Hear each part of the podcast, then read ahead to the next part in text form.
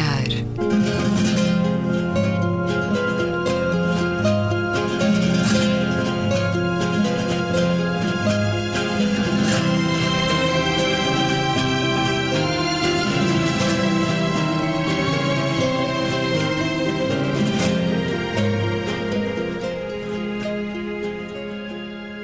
Bem-vindos a um certo olhar.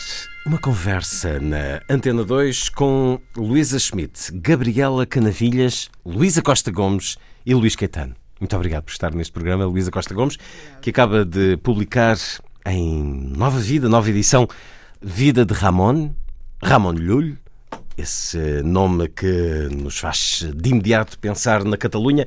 Já vamos falar do homem e do livro e da Catalunha e de Espanha que uh, se prepara então para novas eleições depois de meses de uh, inconseguimento, como diria alguém, para formar governo. Antes, algo mais filosófico, que Ramon Llull também o era. À mesma hora que este programa está a ir para o ar, pela primeira vez, os Queen, a 500 metros daqui, cantam Wants to Live Forever. Pois isso fez-nos ir buscar um artigo recente que o Observador nos deu com o título Warren Buffett prefere a felicidade dada pela Coca-Cola à saúde dos brócolos. Warren Buffett, diz então o artigo, prefere o gosto, o prazer de beber este refrigerante do que os benefícios para a saúde de comer brócolos. Posição assumida durante uma reunião recente da empresa do milionário americano, sabemos que é um benemérito em uh, vários assuntos, mas a declaração de interesses, ele é o maior acionista da Coca-Cola mas eh, desenvolveu o assunto. Prefiro ir buscar as 2.600 ou 2.700 calorias que preciso todos os dias a coisas que me fazem sentir bem quando as como, disse Warren Buffett, que assegura também que ainda não viu provas que o convençam que será mais fácil chegar aos 100 anos se mudar agora para água e brócolos. Uma resposta que hum, contornava uma pergunta incómoda colocada por um jornalista do New York Times que o confrontou com a discussão sobre o efeito de bebidas, como a Coca-Cola, na saúde pública, dadas as provas científicas de que este consumo de refrigerantes com açúcar contribui para a obesidade. Ora, entre os petiscos e a televisão ligada no lar do Bom Retiro aos 90 anos, pergunto-vos: esta obsessão de querermos viver até muito velhinhos pode conduzir-nos a uma vida menos prazerenta, mais seca, Gabriela Canavilhas? Bem, não há dúvida que viver é diferente de existir. Há aqui uma dimensão completamente exatamente diferente. E, e, sem dúvida nenhuma que há enfim uma série de, de nuances uh, que uh, completam de uma forma uh, diferente este supremo privilégio que é de passarmos por, esta vida e, a diferença é entre passarmos por esta vida numa, numa situação de, de plenitude e apenas passarmos por cá.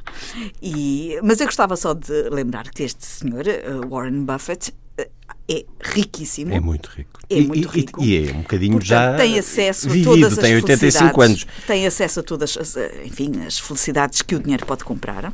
E além disso, ele já tem 85 anos. Portanto, ele pode dar-se ao luxo. falar de barriga cheia. De falar de barriga 85 cheia. 85 anos tem direito a tudo. Mal já não lhe faz nada. Mal faz, já não lhe faz, faz, nada. Mas eu concordo inteiramente que a vida tem que ser vivida de uma forma enfim, em grande plenitude. Evidentemente que o dia da manhã tem que ser pensado, mas também, como uh, alguém dizia também, acho que era o Dalai Lama, uh, que só existem dois dias que não podem ser vividos: o dia de ontem e o dia da manhã. E, portanto, o dia de hoje é aquele dia que deve ser vivido. E muitas vezes uh, as pessoas perdem demasiado tempo a pensar no, em ontem, enfim, nos problemas da vida, no seu passado, nos dramas, na, na bagagem que transportam, e, e perdem às vezes demasiado tempo a prever e a programar e a ter estratégias em relação ao futuro e às vezes esquecem-se de que o dia de hoje não se vai repetir senão no dia que está a decorrer. Eu acho muito importante nós termos esta noção de que a vida é para ser vivida. Eu gosto imenso de viver. Eu acho que quanto mais nós gostamos de viver, mais somos felizes e mais somos capazes de fazer felizes os outros. Portanto, eu recomendo inteiramente a ideia de que vivamos ao máximo, sempre com o sentimento, eh, acho eu, que é genuíno, no sentido de que devemos viver ao máximo, a pensar sempre em sermos bons para nós próprios e para os outros. Luísa Schmidt, vale a pena trocar uns anos de velhice por uh, uma vida com alguns prazeres ou não? Eu acho que há aqui dois lados naquilo que Buffett disse nos seus 85 anos, com os direitos que tem todo, que adquiridos, com os direitos adquiridos que entretanto ganham. Mas há aqui dois lados. Eu acho que aquilo que se prolongou, prolongou-se a vida, não é? Prolongou-se a velhice. Já se tinha prolongado a juventude. Eu acho que hoje nós quase passamos da juventude para a velhice. Portanto, há aqui um lado intermédio. Principalmente os jovens agricultores. Uh, os jovens, esse, esse, já há muito tempo, não é? Mas quando se prolonga a velhice, uh, vale a pena fazer uh, tudo para garantir que há, para garantir uma velhice, com, uma vida com equilíbrio e com qualidade. E quando, e quando a vida tem missões, tem projetos, tem objetivos, não é? Aí eu acho que vale a pena, sem receitas únicas, investir uh, na sua saúde, não é? em si próprio. Ter cuidado. Portanto, a ciência permite prolongar a vida. O mundo tornou-se interessante para fazer coisas nele, até mais tarde. A idade até é um capital, não é? A idade é um capital que as pessoas podem utilizar. Há coisas que só se conseguem fazer ao fim de muita experiência e bem feitas ao fim de muito conhecimento. E, o que eh, eh, e portanto para ter uma velhice eh, com objetivos é preciso ter cuidado agora se a questão é apenas o hedonismo então entramos na, na grande bouffe, não é? Eu acho que aqui há, uma, há um fio da navalha no Equilíbrio é a palavra-chave aqui também. É a palavra-chave. Claro que isto não tem regras absolutas, não é? Eu vejo pela, pela minha mãe, não é? Nos seus 90, não posso dizer a idade dela, porque ela não gosta que eu diga, mas uh, já passa aos 90 e ela uh, realmente uh, tem, tem cuidado, tem cuidado, tem objetivos, tem cuidado consigo própria, bastante até, e isso é uma coisa muito gratificante, é uma enorme, uma enorme alegria de viver, uh, e é uma coisa, é um exemplo que a pessoa que é impagável. Portanto, não há nada que chegue a isto. É? Mas a alegria de viver dá vida. Isto dá é, prolonga a vida, mas, dá vitalidade. Mas é evidente que ela, quando tem uma unha encravada, imediatamente é, dramatiza tudo porque quer se sentir bem. Portanto, e, e dá importância à sua saúde. E isso é uma, é uma coisa, julgo, muito importante. Portanto, porque tem, um, tem continua a ter objetivos e missões e continua a querer estar aí para fazer o que tem para fazer e para fazer de melhor, com ânimo, com ânimo e com, com equilíbrio. Agora, aí outro lado, agora o outro lado dessa questão, tanto do beber Coca-Cola, não beber Coca-Cola, é, é, é, que é um lado mais grave, tem a ver com aquilo que ainda hoje ouvi, uma campanha dos médicos de saúde de família, de família uh, uh, com os uh, relativamente aos cuidados com os açúcares e a obesidade. E, portanto, há campanhas mundiais para os problemas do açúcar, que vem, muito deles, sabemos que vem escondido nos refrigerantes, isso é, isso Ai, é uma é coisa é que acontece. Bom. É, mas eu não estou a dizer que não seja bom. É mas a parte melhor da refeição. Eu também sou gulosíssima. Se nós passarmos duas... a vida a abdicar dessas coisas, mas não é abdicar. É como é quer dizer, às tantas nós passamos não, uma vida não, sem a viver. eu não estou a dizer isso, nem penso longe de mim isso, que adoro doces e sou gulosíssima. Agora, não podemos também esquecer que parte da obesidade até das classes sociais mais baixas, portanto, as pessoas pobres, justamente devido ao fast food e ao junkie food, uh, tem impacto extremamente Tornou negativos. a obesidade um mal tão grande um como mal, a própria um mal, fome no mundo. Diabetes e obesidade. De um portanto, lado e de outros extremos. Exatamente. E, portanto, é preciso atenção ao que se publicita. Também não podemos esquecer a Obama. Ela fez uma grande campanha muito interessante até para, cada, para, para, cada, para, para a agricultura de proximidade e incentivou muito a mudança da dieta alimentar dos americanos e até a plantação uh, de pequenas hortas, tudo isso. Ela fez esse trabalho. Eu acho que isso é uma coisa que se deve valorizar e, portanto, não se pode passar assim por cima disto. Entre o equilíbrio e os extremos, Luísa Costa Gomes olha para a nossa sociedade como cada vez mais obcecada por esta vontade de viver mais e mais, uh, suprimindo muitas vezes uh, alguns eu, prazeres. Eu não sei o que é que significa viver ao máximo. Não faço ideia nenhuma. Se viver ao máximo significa incluir Coca-Cola na dieta, eu prefiro morrer cedo, realmente jamais conseguirei Portanto, não, não, nem sequer percebo muito bem o que é. Estou de acordo com a Luísa. Acho que um, o Estado tem que proteger os pobres, como sempre. É, é sempre a minha. Função essencial. A, a, função essencial é proteger os que não se podem proteger a si próprios e, de facto, uh, as pessoas com menos uh, dinheiro É preciso ver que o Warren Buffett tem um seguro de saúde com certeza maravilhoso e jamais morrerá porque os ricos não morrem. É, é preciso saber isso. Têm seguros de saúde e, e há maneiras de os manter em vida. Felizmente que, que, essa pois, grande democracia há, há acaba por chegar. Eles conhecem maneiras de se manter em vida para sempre. Uh, feliz há, ou infelizmente. Há, há, há, loucos que já pensam nisso, em sistemas exatamente, de. Há, criou, há, eh, criou empresas. Exatamente. Isso, por acaso escrevi um conto e andei a, andei a investigar essas, essas empresas que já congelam as pessoas. E olhava e para isso com um são... sentido de, de horror? Não. Não? Não. Tudo é possível, tudo é possível. Mas a Luísa sente que para mim sente que essa uma, que isso será a humanidade? Aquilo que eu tenho visto uh, e tenho a minha experiência ao longo deste envelhecimento e do envelhecimento dos meus pais é que todas as minhas ideias feitas sobre o que é viver uh, estão a ruir pela base.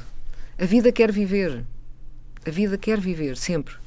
Uh, com Coca-Cola, sem Coca-Cola, sem manteiga, com manteiga, não interessa. A vida quer olhar para o sol e dizer deixa-me respirar mais um bocadinho. É, é, isso a única coisa que eu posso dizer. Estando Agora, disposta a prescindir de muito daquilo que habitualmente nós chamamos um vida. Um raizinho de sol? Sim. Talvez. Não, agora já não digo que não. Portanto, todas estas ideias feitas sobre a velhice e sobre, e sobre a morte e sobre a eutanásia e sobre, são ideias feitas, de facto. Caso a caso. Uh, quer dizer, a ideia de ter que viver ao máximo e para isso ter que comer muito e ser muito uh, muito pantagruélico não está, por exemplo, não está dentro da minha natureza, ou seja, eu, eu acho que nós somos muito vítimas da nossa natureza, até do nosso organismo, até do nosso corpo. Há determinados uh, organismos que não aguentam morcela. Não é possível. Por mais que nós queiramos viver ao máximo. Eh, depois, há que controlar a maneira como a morcela é feita primeiro, não é? Portanto, há que tirar o açúcar da Coca-Cola. E há pessoas que gostam muito do sabor, eh, principalmente gelado, tem que ser muito gelado, que é para a gente não dar pelo sabor. É, realmente é, deve ser uma coisa maravilhosa. Não, o marketing é muito planeado, são grandes é empresas. estamos aqui a falar da Coca-Cola. Pois, quando há mais coisas. Eu, eu dizia-vos. É, embora, não, embora não, eu, não, a minha não, vale a pena entregar. frase é que a Coca-Cola servia de metáfora. Claro, porque como eu vos dizia. Na... Servia de metáfora, mas ele é acionista. E era só nessa perspectiva que eu, que eu aceitei falar da Coca-Cola, porque eu também rejeito completamente a ideia de se fazer qualquer tipo de promoção a produtos e, sobretudo, uh, sendo um produto uh, feito e produzido pela pessoa que. Como é óbvio. Que, que, e Warren Buffett tinha todas as razões e mais algumas para utilizar mesmo esta, esta ligeiríssima polémica para promover o seu produto, mas a verdade é que vivemos nesta sociedade que procura uh, a saúde e se agarra a todas as advertências que, porventura, os média também divulgam. Eu dizia-vos que só nas notícias do Google publicidade também é uma marca que não tem uh, pejo em se promover e em chegar aos, uh, a qualquer canto do mundo. Só nas, nessas notícias recentes encontra artigos sobre os malefícios de ginásios, da solidão, do trabalho noturno, do sexo oral, do açúcar, da água com gás e da maquilhagem. Não é preciso, não é preciso estudos científicos para saber que isso tudo tem malefícios, não é? Ou pode eventualmente ter. Indo outra vez à Ou questão seja, do equilíbrio. Há, há é? realmente é? uma coisa terrível Uh, não sei se conhece já agora que estamos a falar de marcas. O John Oliver fez um, um, uma coisa extraordinária sobre os estudos científicos. uh, e quem conhece uh, a internet e navega na internet sabe que há sempre um estudo, Sim. ou vários estudos científicos que a apoiam determinada coisa e, e o seu contrário. E portanto, aquilo o que cria, a meu ver, é uma atitude inteiramente paradoxal, não é, em relação ao tal conhecimento científico. De facto nós não temos nenhum conhecimento objetivo sobre a, a saúde. É? Mas sabemos que há que ter aquilo que os, o João Semana costumava dizer, bom senso. Ouvir o corpo. Como disse a Luísa. Esta semana tem estado. E, e é preciso ver em... também quem é que paga os estudos, que é uma coisa muito não, interessante. Os estudos são muitas vezes. Isso é a primeira coisa a fazer. É a primeira coisa, mas é extremamente difícil, complicado. Depois de saber no fundo, quem financia. Da ciência. Quem, claro. E, Estas, caso, agora, evidente, não há receitas únicas. Estava outra vez a lembrar-me da minha mãe, nunca fez ginástica. Ó Luís, agora vou meter contigo. Esta semana tem estado muito em discussão a questão do glifosato Exatamente. está em discussão em todos os, os, os, os palcos uh, políticos e mediáticos. E, uh, sobre, e, e, e, tudo isto se liga com o que estamos aqui Exatamente. a dizer. E a propósito da, da, da nocividade do, dos produtos, uhum. tem tudo a ver com a medida com que eles são usados. E uh, aprendi, por exemplo, no meio desta, desta discussão, por um eminente cientista, a cientista, por exemplo, que o paracetamol, que nós tomamos todos uh, muitas vezes, uh, com muita frequência, não é? Hum. Mata em determinadas doses, é mortal, é letal. Por exemplo, cafeína pura. Se nós tomarmos uma chávena, ou, perdão, uma colher de café pequenina de cafeína pura, morremos instantaneamente. Portanto, há de facto uh, uma, Sim, uma dimensão muito engraçada que pode aqui servir de reflexão, tem a ver com, uh, com uh, o tamanho e a medida com que cada uma destas, destes produtos ou destas, enfim, todas estas coisas que estamos aqui a falar, é ou não usado e, e entra na, na, na, enfim, no sangue e no uso no corpo humano, na cadeia alimentar. E não só, e na natureza. Glifosato, uh, pura e simplesmente, tem de ser proibido. E já é proibido em alguns lugares. Tem de ser proibido em Portugal. É, nós temos 20, é usado 20 vezes mais glifosato e, no e nas análises que se fizeram é, recentemente verificou-se que 100% dos portugueses tinham glifosato, coisa que não acontece nos outros países da Europa. Portanto, Mas é porquê? Porque ele é utilizado ontem, em, excesso. Uh, fez esta defesa de que o glifosato não era mortal e que as doses que nós temos em Portugal não são suficientes para se evitar o uso em Portugal. Mas, mas o problema é o excesso de uso, como estavas a dizer. E Sim. o excesso de uso na agricultura e depois em tudo quanto é espaços verdes, uh, uh, jardins, urbanos, tudo isso. Portanto, há um excesso de uso, de utilização. Sim, acabam nos cursos de água. E é esse que é o problema, tudo. não é? É a medida desse. E esse é um problema gravíssimo, não é? Neste momento se põe em toda a Europa e em Portugal também. Ramon Lhulho era um homem dos prazeres da vida nos não primeiros anos ou não? não Luísa Costa Gomes, nos primeiros anos. Bem, Uh, quer dizer, a vida do Ramon Lhulho, assim como ela conta, é uma vida de santo completamente vulgar de Lineu. E os santos são todos assim. De certa maneira, do, do tem que haver a, menos o Francisco a transformação. Não, não teve essa vida, mas o, o, natural num santo, até por uma questão de, digamos, de dramaturgia, tem que ter uma vida libertina muito, muito intensa, que é para depois a conversão ser mais. Uh, Marcante, fazer mais diferença, claro, exatamente. Impacta, é, no fundo, é, é comunicação e publicidade. Se forem pacatos, cidadãos. Uh, casados com filhos, que depois a quem aparece Cristo e eles uh, vão para a Terra Santa querer, querer ser martirizados, uh, digamos que a diferença não é tão, não é tão violenta. Anterior, tão, exatamente. Exato, mas com a intensidade da vida. De maneira que assim, que ele, que, no fundo ele diz que, que tinha eh, que vivia na corte, ele era, enfim, ele era senescal do, do rei, portanto, era um trovador e tinha uma vida, diz ele, de, enfim, de, de costumes um pouco um pouco livres. Era um sedutor, não, gostava não de. Não se sabe, não se sabe. Uh, Sim, provavelmente as cortes eram, eram sítios eram animados. Lugares é? próprios para isso. Deixe-me ler aqui um certo do seu livro, Vida de Ramon, romance de Luísa Costa Gomes, agora publicado em nova edição pela Don Quixote, 26 anos depois de termos conhecido este livro.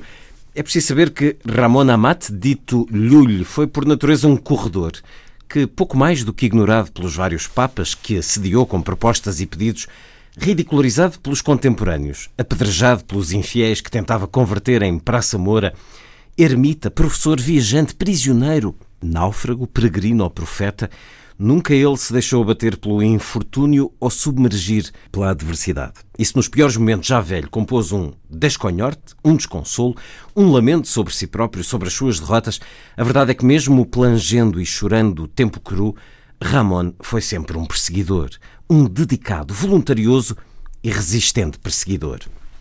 Seguiu-se constantemente e, em primeiro lugar, a si próprio, acreditando ainda quando duvidava e até uma vez contra Deus, caso ele quisesse fazê-lo dominicano. Sou mais forte que a rocha e que a espada, escreveu no livro de contemplação. Nem Deus me pode destruir. E não era blasfémia ou soberba, apenas a humildade de quem prossegue um plano imenso a que apenas serve. Lully transformou sempre os fenómenos do mundo em sinais para o seu destino. Porquê é que quis escrever sobre este homem, Luísa Costa Gomes? Bem, tenho a história, a pequena história, é que eu quis fazer a tese de licenciatura em Filosofia sobre o Ramon Lhulho e na altura o meu professor de Ontologia, que era o professor Osvaldo Market, achou que era uma coisa completamente impossível e era, no fundo, fazer investigação há 40 e tal anos de uma coisa totalmente obscura, um filósofo totalmente obscuro. Uh, mas depois, bastante mais tarde, quando voltei ao Ramon Lhulho, li, em vez de ler a obra dele, li a vida dele e achei a vida dele bastante mais interessante do que a obra. Uh, e a obra já é interessante, embora eu não a conheça profundamente. Uh, e pronto, e, e, no fundo era um, foi, uma, foi uma personagem que me, que me fascinou desde o princípio. Um, em particular no pós-conversão, então. Mas nessa... achei graça você ter escolhido esse bocadinho, porque nesta reedição foi talvez o parágrafo que me deu mais que pensar. No sentido, obviamente, nós estamos a falar de uma biografia que é ficcional, portanto, isso é um romance. Claro, mas não assente, é tudo inventado. Claro é inventado com base na, na, própria Vita, Vita Coetânea, a autobiografia que ele próprio ditou. E que está neste livro também. também está neste livro. Uh, mas mas uh, essa ideia de ser um perseguidor, no fundo, foi uma palavra que envelheceu, não é? Hum. E que e eu tive, estive imenso tempo a, a, tentar perceber se mantinha isso ou se cortava isso tudo. Cortei bastantes coisas, diga-se de passagem, havia coisas com as quais eu já não, não concordava e outras que já nem me lembrava porque é que tinha escrito tal coisa, o que é natural. Uh, mas mas é, é essa a imagem que eu penso que fica dele. Alguém que, que lutou pela sua autonomia de uma maneira uh, feroz, não é? E que se escolheu sempre a si próprio e à sua obra. Autonomia religiosa. Não, não. Autonomia de pensamento. Uhum. Penso que ele era até muito pouco religioso, no sentido de que de ele desconfiava bastante de tudo o que era instituição, ou seja, ele dava-se fundamentalmente com sufis, que eram muito mal vistos pelos, uh, pelas estruturas, digamos assim, religiosas muçulmanas. Portanto, os sufis são os místicos, ou seja, o, o Lhulho dava-se como místico, dava-se sobretudo com uh, indivíduos, ou seja, são aqueles que, no fundo, estabelecem uma relação com Deus, que é uma relação uh, one on one, não é? é uma relação homem a homem. Sem intermediários. Homem a homem, sem intermediários. Quando eu falava da religião, era do pensamento religioso, deste pensamento Mas sobre é Deus e sobre o mundo. Do hum. que, Sim, é bastante mais filósofo, é bastante mais teólogo do que propriamente religioso, não é? É um homem que considerava que a fé devia ser. Um, ehm, podia, quer dizer, que se podia converter alguém através da razão, ou seja, através de argumentos, de argumentos que eram lógicos uh, e que eram obviamente nós hoje não chamaremos assim, mas uh, não fazia distinção entre a teologia e a lógica. Não era o único na filosofia. Aquilo, enfim, os dominicanos uh, procuravam fazer um pouco a mesma coisa, mas ele justamente escolheu ser franciscano, hum. porque os franciscanos, uh, no fundo, defendiam a obra do Lhulho, e os dominicanos queriam, de certa maneira, enfim manipular um pouco. Uh, ele, ele tinha quase a certeza de que se se tornasse dominicano, que, que a sua obra ia ser sacrificada. Daí até desafiar o próprio Deus. É verdade esta frase, está fundamentada. Uh, que ele grita quase na hora da morte. A lei de Maomé é falsa sim, e sim, perversa. Está lá, está lá a lei dos cristãos é nobre sim. e verdadeira. Está lá na Vita Coetânea, é isso. Está lá na Vita Coetânea. É evidente que é, deve ser não faz muito sentido, não é? Porque se isso é ditado pelo próprio Lhulho, não pode estar uma frase que ele disse quando estava a ser apedrejado e martirizado. Mas digamos que faz parte do, de uma noção uh, mais lata de, de verdade, ficcional. E porquê é que ele é tão representativo da Catalunha hoje? Porquê é que ele é um símbolo da Catalunha? o Instituto entre, Ramon Llull, espécie coisas, de embaixador. Foi, foi o primeiro a escrever em catalão. Hum. É? Ele foi o primeiro uh, escritor catalão, no sentido que foi o primeiro a escrever em língua vulgar, e, e, penso que terá sido talvez o primeiro, isso não tenho a certeza, porque já foi há muito tempo, mas de facto foi o primeiro a escrever em língua vulgar na Europa. Uh, em, em, catalão, hum. ou seja, uh, no fundo, porque, porque como é um homem que não vem do que não vem da igreja, não vem do clero, não sabe latim, ou seja, não sabe bem latim.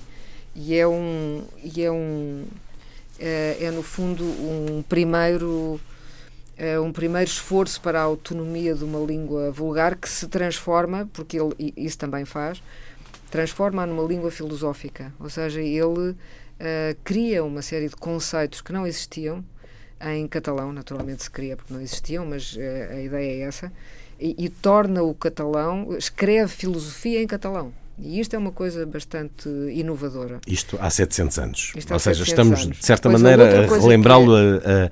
a, a, celebrá-lo nos 700 anos da morte. É em 1315, é 16, ah, creio que há algum Eu penso que ele terá desaparecido em 1316. Quer dizer, não, nunca se encontrou. Aparentemente há um túmulo, mas parece que não é bem não, não é consensual que aquele corpo que está no túmulo, aquelas ossadas, sejam. Também não é caso único por aí. Sim. Uh, e tornou-se um, um instrumento político hoje ou não? Ah, isso não faço ideia nenhuma. Sim, não sei, não sei. Uh, os catalães fazem muita gala no, no Ramon Llull e fazem. E é, e é uma coisa recente, atenção, uh, porque eu quando escrevi de... o livro, uh, quando escrevi o livro há 20 e tal anos, o Llull não era. Também a cultura não era esta indústria que é agora, não é? Em que andamos um pouco à procura de figuras que possam ser, eh, de certa maneira, unir. Eh, enfim. E, o, e a vontade independentista Sim. da Catalunha também não, não seria era, a mesma. Havia muitas coisas que, estavam, que não estavam traduzidas. Havia um baú gigantesco de coisas do Lhulho em latim que, em que ninguém pegava. Eh, na altura em que eu escrevi, por acaso, houve várias coisas, várias biografias que saíram e houve uma espécie de um pequeno fogacho olho mas que depois penso que passou. E, e, agora sim, agora finalmente, aliás, na Catalunha está-se a fazer uma, uma espécie de uma, de uma, não vou dizer telenovela, mas uma um telefilme, vamos dizer assim, em vários episódios sobre a vida do Lhulho. Que significa que não havia uma série, é assim que se chama, exatamente. Para chegar uh, com mais impacto. Mas, mas, mas, já agora, só para acabar, uh, aquilo que no fundo é, foi importante nele foi também a relação com, com os muçulmanos. Ou seja, ele aprendeu árabe comprou um escravo, aprendeu árabe, para poder, não era propriamente uh, muito ecuménico, mas para poder uh, converter uh, todo o Islão. Ele no, normalmente não fazia as coisas por menos, era, era por atacado. Hoje vamos a uma escola de línguas, há 700 anos comprava-se um escravo. Tinha, não, e depois da morte, exatamente. E o escravo, enfim, o escravo acabou por se suicidar, por se enforcar. e, mas ele aprendeu árabe bem e, e foi e foi e conhecia bastante bem conhecia bastante bem os, uh, os sufis. A verdade é que este homem, este símbolo, este nome continua a marcar fortemente uh, a identidade catalã, é, o, é usado, sim, avança. Sim. Uh, muitos daqueles que hum, têm responsabilidades políticas atualmente na Catalunha e a independência da Catalunha continua a ser um dos temas fortes para as novas eleições espanholas que vão acontecer a 26 de junho. Ainda esta semana, eh, nas Nações Unidas, eh, foi defendido por Josep Rull o processo independentista da Catalunha. Ele eh, representa um governo que quer converter a Catalunha num Estado independente e também esta semana, neste domingo, na final da Copa do Rei em futebol, o Conselheiro de Justiça do Governo Regional da Catalunha considerou inaceitável a proibição do uso de bandeiras nacionalistas catalãs neste jogo de futebol. Tudo muito sensível em Espanha eh, com as vontades independentistas da Catalunha, uma região que é autónoma eh, já há muito. É algo que nós olhamos com alguma estranheza, Gabriela Canavilhas, na tua opinião, este, este país que é feito de um opus comum, mas onde algumas das partes, neste momento, com muito mais veemência a Catalunha, se querem libertar, soltar? Eu acho que ligando também com uh, a vida e o contexto que permitiu que existisse o Ramon Llull, Uh, explica-se, e isso explica alguma coisa. Uh, é preciso até fazer o paralelismo com Portugal, quer dizer, não é por acaso que nós, na mesma época, não tenhamos nenhum nome, nenhuma figura com a capacidade não só uh, académica e escolar, uh, no sentido mais nobre do termo, com os conhecimentos e com a capacidade de produzir reflexão filosófica, produzir conhecimento, uh, deste lado da fronteira. É porque nós, de facto, tínhamos uma fronteira uh, em, muito, em um país muito recente. A Catalunha já existia há muito mais tempo enquanto região, enquanto nação, digamos assim, enquanto nação.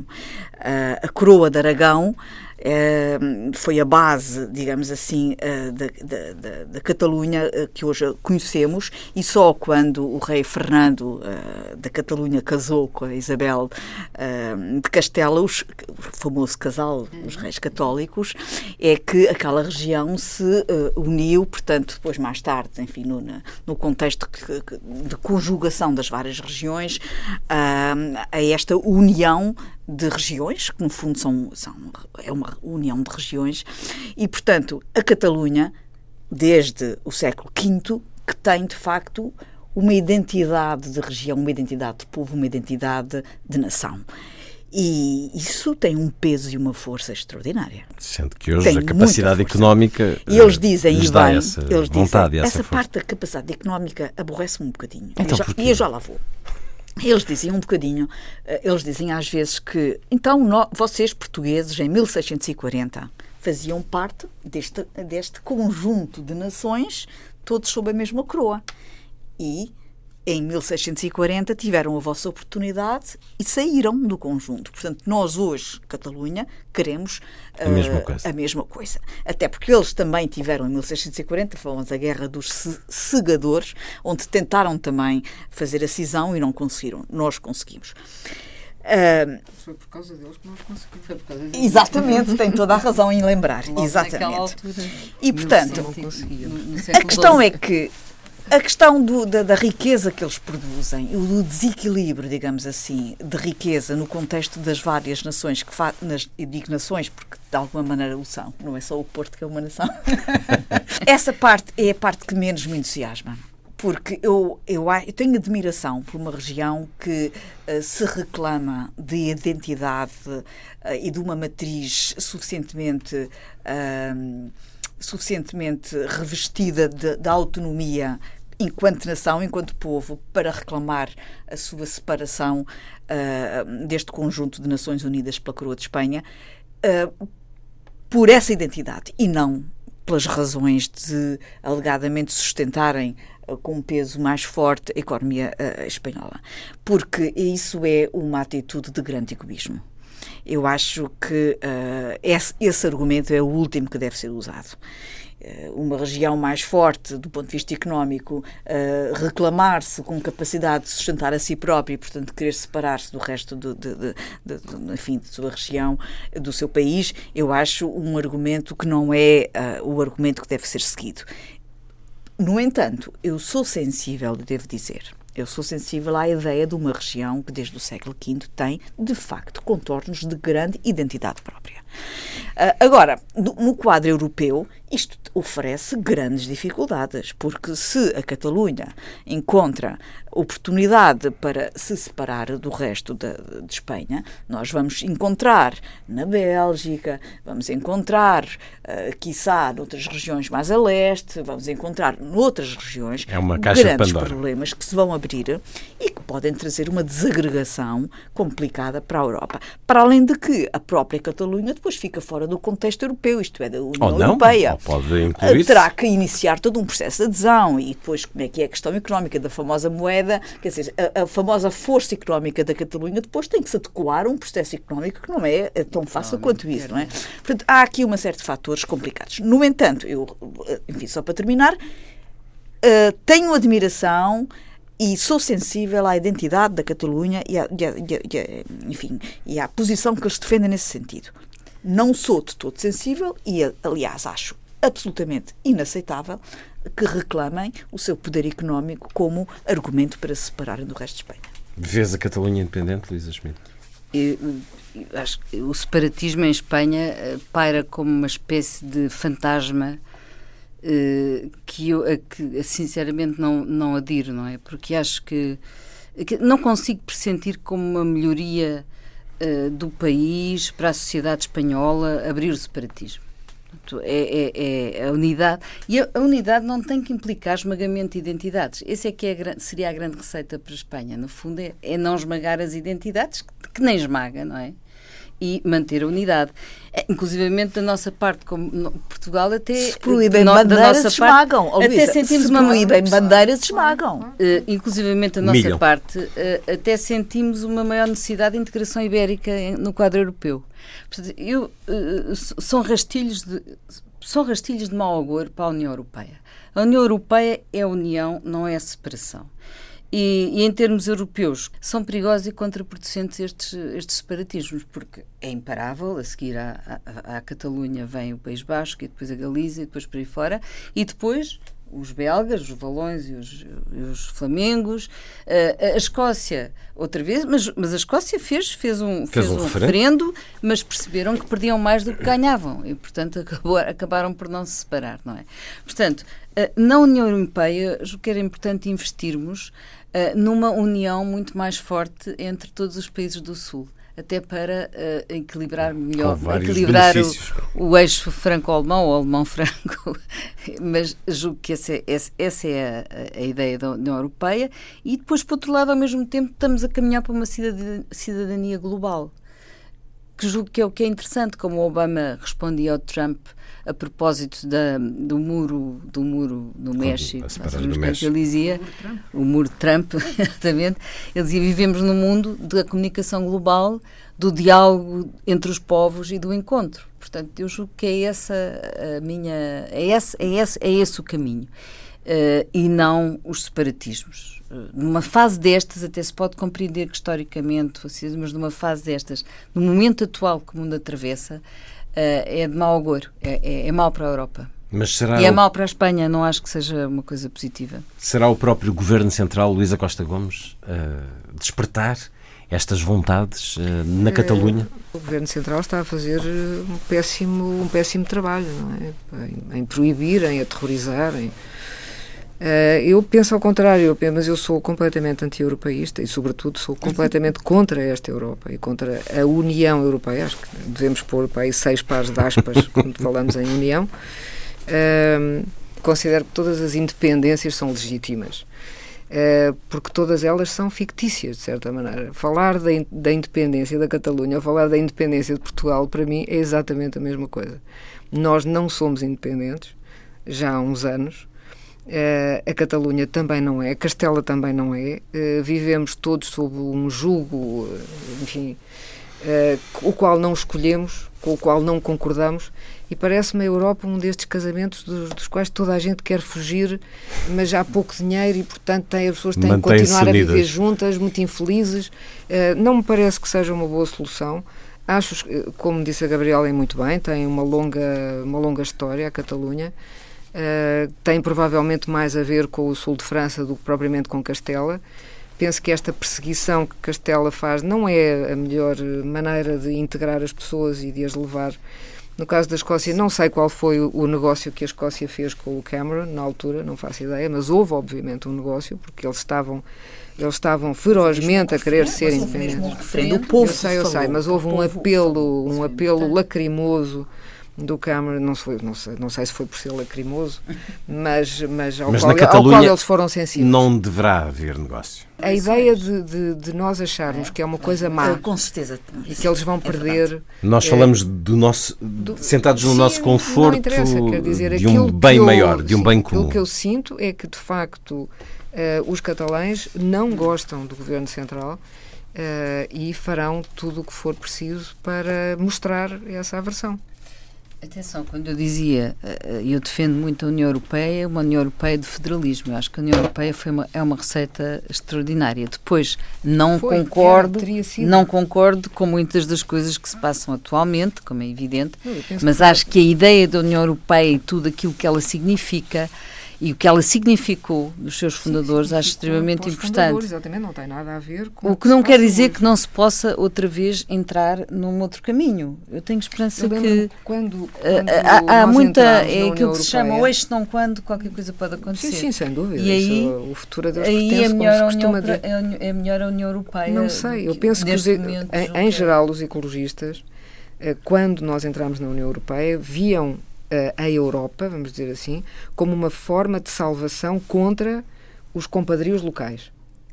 É verdade isto. Nós sabíamos que a legislação seria muito mais uh, avançada e, e, seria imposta com muito mais poder. Uh, e havia no, e no assim fundo, foi em muitas áreas, não é? Exatamente. Assim foi, áreas, hoje foi nas é áreas assim. do ambiente, foi mas nas áreas do não é consumo, assim. foi uma série de áreas. Exatamente, e houve grandes avanços no princípio. Avanços. Uh, e isso fez sentido. Agora, quando nós vemos que, uh, enfim, toda, todas as instâncias de poder na, na, na Europa, a Comissão Europeia, são de facto centros de negócios tomados pelas grandes empresas, como por exemplo a Monsanto, etc., é evidente Sim. que não estamos a falar da mesma coisa. A ditadura dos mercados. Isso aí em termos de Europa, economia global, de uma é? fantasia que nós temos sai por causa da supremacia global. económica, não deveria poder entrar na União Europeia, porque a União Europeia, na sua essência, é um projeto de solidariedade económica. Foi, é mesmo, foi. ou foi, mas na sua essência. Idealmente é ainda E, na sua portanto, é a essência. mesma Sim, coisa que a Alemanha retirar-se da União Europeia para não financiar o resto dos países, ou como Aliás, como a Inglaterra aliás, ou o como Reino Unido pretende fazer. fazer. Como o Reino Unido pretende sair, precisamente para não ter encargos com os E a gente na Alemanha desfavorecidos. A gente na Alemanha Grande parte que esta falta nisso, de solidariedade com o resto da, da, da, da, da Quebra o Espanha projeto europeu, não é? é- é- É isso que eu mostra bem o que é ah, ah, ah, este, este, este, esta ideia de contra-Europa que está subjacente à mentalidade de quem se quer separar na Catalunha. Portanto, não é todo um povo que esteja em consonância com o projeto europeu. Gostaria muito de ver. De ver, A como no jogo, sair, e pagar os para ver. saírem, os valões saírem, eu gostava de ver. Eu gostava de alguém que era para experimentar. Se nós Mas- também podíamos a seguir. Nós? Sair Sair da. Europa? Não, absolutamente. Absolutamente apologista da saída da Europa. Já chega. Vol- Voltaremos a conversar num programa A muito liderança longo. vamos pode como é dar uma volta. A liderança europeia também pode dar aqui uma volta Não interessante sei, e importante. Estamos à espera. Ora, arriscamos os assuntos 4, 5, 6, 7, 8 e 9. Luísa Schmidt, esta semana queres saudar eh, o aniversário de Gonçalo Ribeiro Teles, 95 anos, no dia 25. Queres eh, essencialmente celebrar a obra dele. de facto um corredor de fundo, não é? É uma, é uma das figuras marcantes ah, do século XX português. Eh, é uma, uma boa colheita, nasceu em 1922, hom- tal como o Nuno Teutónio Pereira, outra grande figura, ou o Eduardo Lourenço, portanto foi um ano de uma ótima colheita. Eh, e ele teve muita importância a vários níveis, não só tinha uma visão estratégica para o país, como sempre que eh, esteve no poder, portanto, depois do, depois do 25 de Abril, não é? ele foi primeiro subsecretário de Estado do Ambiente e depois foi ministro de Estado no tempo do governo de Balsemão, eh, em 82, 88, 82, por aí, 83, e ele eh, foi, tinha essa visão estratégica para o país e fez coisas, fez, tomou algumas medidas extremamente pioneiras e interessantes, entre as quais destaco a Rede Nacional de Áreas Protegidas.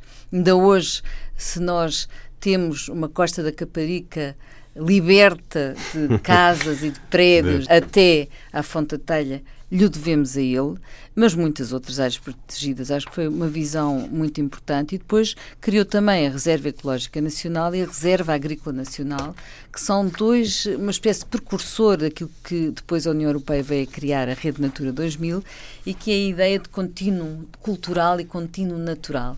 E é esta articulação que ele sempre fez entre o natural e o cultural que é único. Tão bem Eh, simbolizado e nos jardins da Gulbenkian, é? e- Também simbolizado, sim. Tão depois bem. ele tem milhares de jardins, entre os quais destaca mas esse nós o grande tanto jardim, de lhe agradecer. o grande jardim da Gulbenkian, que é, que é um paradisíaco, não é, no meio da cidade.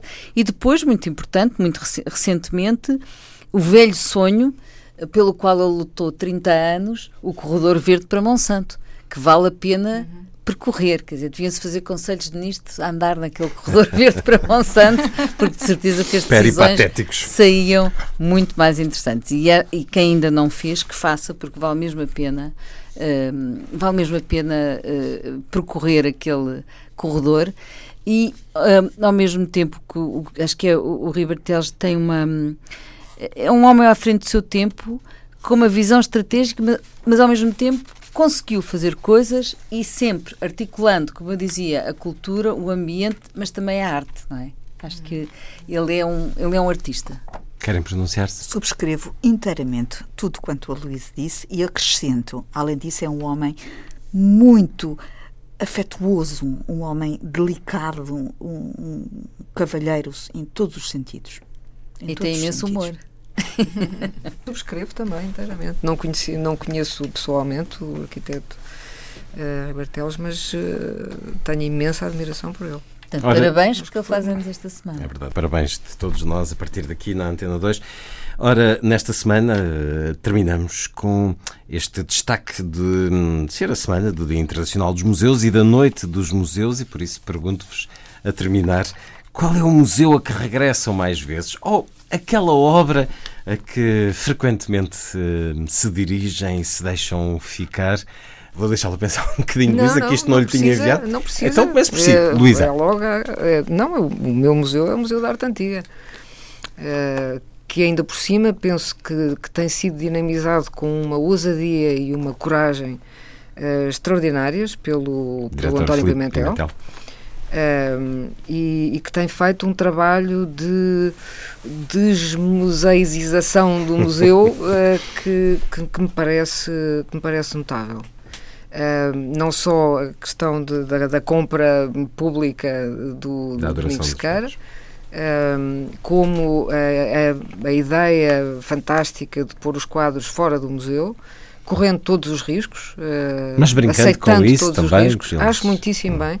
Acho que ele tem tido uma, uma ação muitíssimo, para já, obviamente, muito dinamizadora dentro do, dentro do museu pondo o museu fora do museu. E isso para mim é importante porque eu detesto museus à, à cabeça e tudo o que é uma peça de museu, ou seja, uh, tem para mim tem falta de, de, de vida. É preciso dar uh, vida às coisas que estão dentro dos museus, torná-las mais uma vez, uh, dar-lhes outro sentido, dar-lhes sentido. E para isso elas têm que estar ao pé das pessoas. E quando entra no Museu da Arte Antiga, qual é a área onde se demora vou, mais. Vou sempre direito à, à, arte gótica, que eu adoro a pintura gótica e ao, e ao Bosch. claro, como toda a gente, imagino. Luísa Schmidt. Uh, o meu museu de eleição é o Museu Nacional de Etnologia. Uh, é um museu absolutamente extraordinário e que vive muito uhum. também do, do empenho dos seus, dos seus funcionários.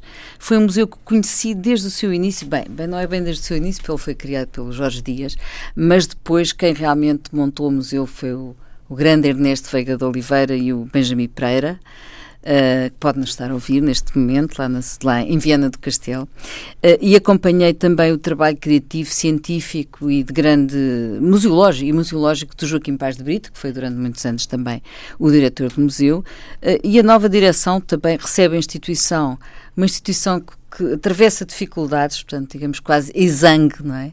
Mas que, mesmo assim, com, todas as, com todos os problemas, um, já conseguiu fazer uma exposição que eu fui ver há dias, há poucos dias, uh, chamada Inquéritos ao Território. É uma, é uma exposição que vem de Guimarães e que tem o Nuno Faria como enfim, como é o organizador da exposição, e que junta geógrafos, antropólogos, fotógrafos, eh, arquitetos, uh, e são diversas visões, diversas visões sobre diversas partes do país. É muito interessante, vale a pena lá ir. Depois aproveita-se e no resto do chão também se vê uh, a coleção permanente, uh, que é, é, extremamente interessante e depois também nas, galerias, nas galerias e, na, e, as galerias da vida rural nas caves. Que Acho que é uma boa se visitam visita. com agendamento, com, com visita guiada. Com, com visita guiada por 3 euros. Também queria chamar a atenção Uh, do Museu Nacional de História Natural e da Ciência, que faz parte da Universidade de Lisboa. Na Rua da Escola Politécnica. Na Rua da Escola Politécnica e que tem este fim de semana um programa muito interessante que se chama Aproxima-te o festival aproxima-te e que leva as crianças, portanto, é um convite às famílias e às crianças uh, para descobrirem o que a história uh, portuguesa através de história, através de, de, contos, através de experiências, através de uh, vários tipos de, de, de atividades e, e, e, que se passam nos vários sítios do museu, no Picadeiro, na zona central. É uma das mais-valias dos museus portugueses no seu geral, essas atividades para os mais novos, a pedagogia, as próprias festas festas de anos. O Museu de História Natural tem festas de anos onde se escavam ossos de dinossauros. Bem giro, está feito esse destaque para este fim de semana ou para os próximos. Gabriela Canavilhas, o teu museu onde mais frequentemente não te deixas ficar? nenhum museu em especial, eu já tutelei os museus, eu gosto deles todos. Muito bem. Diplomacia. Os, os museus, aliás, eu gostava aqui de dizer, enfim, fazer aqui uma, uma justa homenagem a todos os que trabalham nos museus portugueses, porque os museus, os trabalhadores dos museus trabalham em circunstâncias muito difíceis.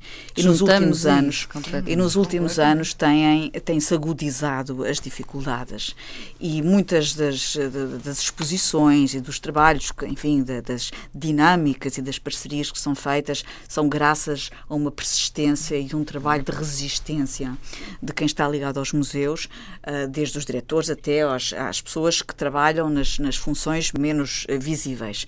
E, portanto, fica daqui uma homenagem aos trabalhadores dos museus, porque realmente merecem. Ah, mas gostava de dizer o seguinte, um, pouco aqui na sequência do que disse a, a- a Luísa. Hoje em dia, o conceito de museu, e acrescentando também ao que disse a outra Luísa, Luísa Costa Gomes, ah, hoje em dia o conceito de museu é um conceito muito abrangente e muito lato, e ainda bem. O museu deixou de ser um, um gueto onde estão numas prateleiras umas peças bonitas de umas coleções que, de, de artes decorativas eh, que se vai apreciar umas coisas que se salvaram dos saques no passado. Portanto, hoje em dia o museu já é, já é, já cada vez mais passa a ser um, um espaço ah, que permite reinterpretar ou interpretar e reinterpretar a história.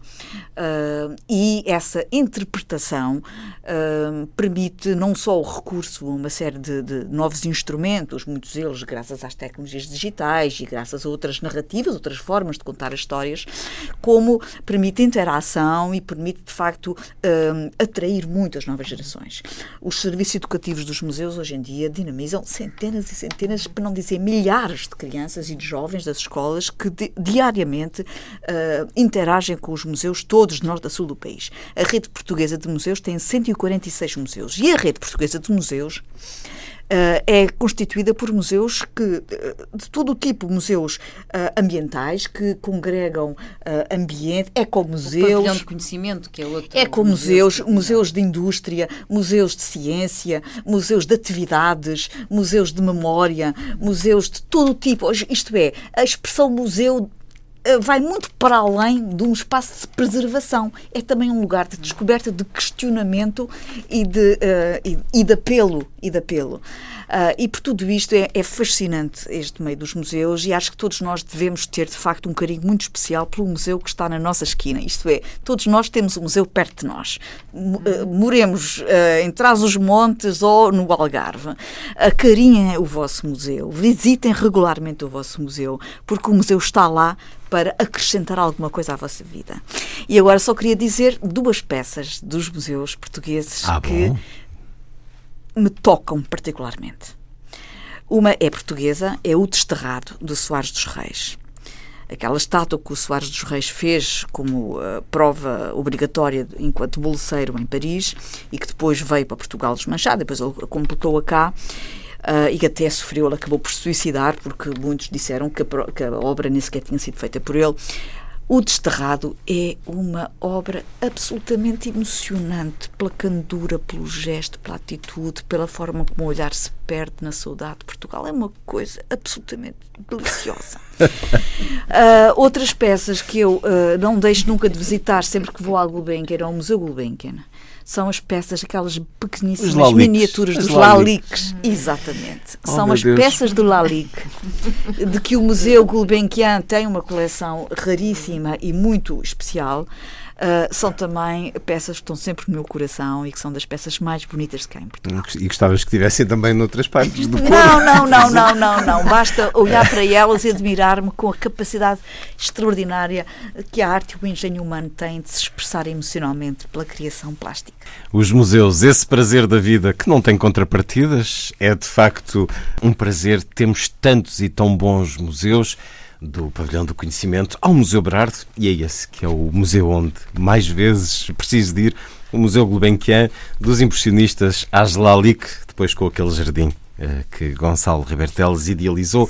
E relembrar então que os museus nesta semana que, em que são particularmente celebrados mas relembrar, para quem não saiba, que o primeiro domingo de cada mês é gratuito na rede nacional de museus e que no caso do Museu este Gulbenkian... fim de semana à noite dos à museus. noite dos museus, no sábado, sendo que nós uh, depois vamos para o ar também no domingo e na segunda, mas já passou. Mas uh, nos domingos sempre no Museu Gulbenkian e nas exposições da, da Gulbenkian, sempre entrada livre também. Fica esta sugestão sublinhada e terminamos com música com música que nos leva então para o país vizinho, que vai a eleições mais uma vez dia 26 de junho. Lá não se conseguiram entender na, nas alianças de governo. Falámos de Espanha a propósito da Catalunha, mas gostamos muito de, dos nossos vizinhos.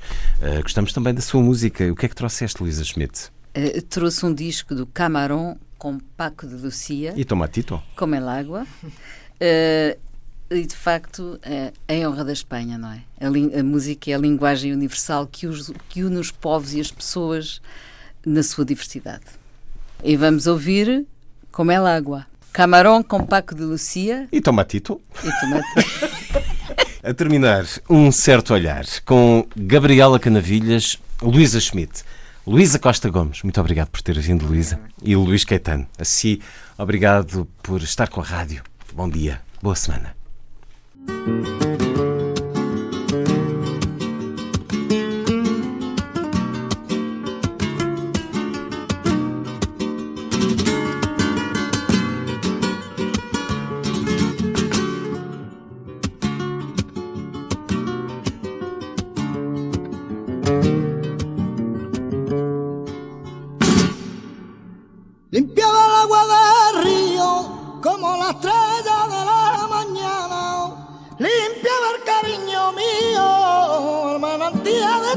De